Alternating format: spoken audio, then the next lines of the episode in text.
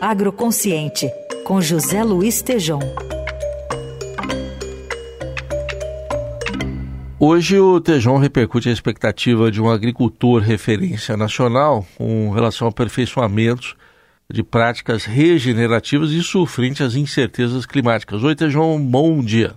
Bom dia, Carol. Bom dia, Heissing. Bom dia, ouvintes. Pois é, incertezas climáticas farão produtores rurais aperfeiçoarem os sistemas da agricultura regenerativa. Teremos diminuição de safras para este ciclo 2023-24. A Conab prevê menos 2,4% comparado com o ano passado. E no Brasil Central, já existem agricultores que desistiram da lavoura da soja e vão plantar milho em janeiro, em função do déficit hídrico. Conversei especialmente aqui para o Agroconsciente com o agricultor eleito o melhor produtor de soja do país, sob o ponto de vista da qualidade agronômica com que faz sua lavoura. É o José Eduardo de Macedo Soares, formado em agronomia pela Exalc e conhecido pelo nome de Zecão está em Lucas do Rio Verde, Mato Grosso, na sua propriedade, fazenda Capuaba, de 1.800 hectares. Ele me disse: há males que vêm para o bem. Muita gente me ligando, me procurando para saber melhor como eu tenho realizado as práticas conservacionistas, hoje batizadas de regenerativas, na minha fazenda.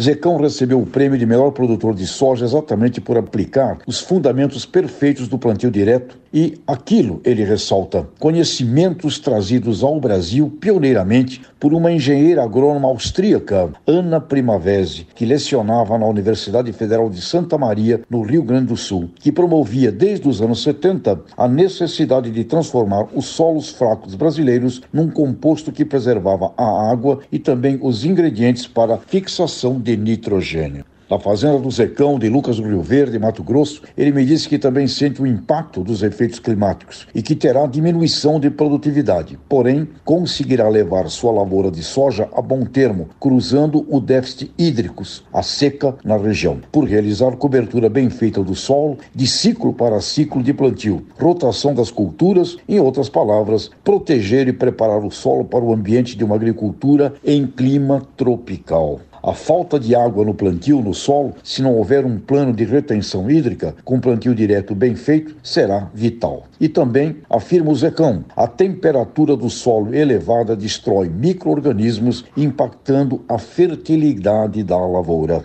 Há males que vêm para o bem, ouvi desse agricultor exemplar de Lucas do Rio Verde, Mato Grosso. As dificuldades, crises e grandes incômodos podem conduzir muitos a um melhor planejamento de suas atividades agropecuárias e aplicando conhecimentos conservacionistas são temas já antigos, Carol, Heissen, ouvintes, e à disposição do moderno agro. Essa professora, engenheira agrônoma Ana Primavesi, austríaca, quando iniciou suas visões nos anos 70, era chamada de louca, e olha só, o aperfeiçoamento disso ao lado do plantio direto, do Bartz, do Dijkstra, lá dos Campos Gerais do Paraná e de outros pioneiros, trazem isso que este nosso agricultor entrevistado, o De Lucas do Rio Verde, está realizando hoje. E com isso ele consegue superar este momento complicado do estresse hídrico temas já até antigos à disposição do moderno agro e que a maioria precisa adotar de forma muito veloz a nível da propriedade agrícola e a nível do planejamento estratégico brasileiro do agronegócio.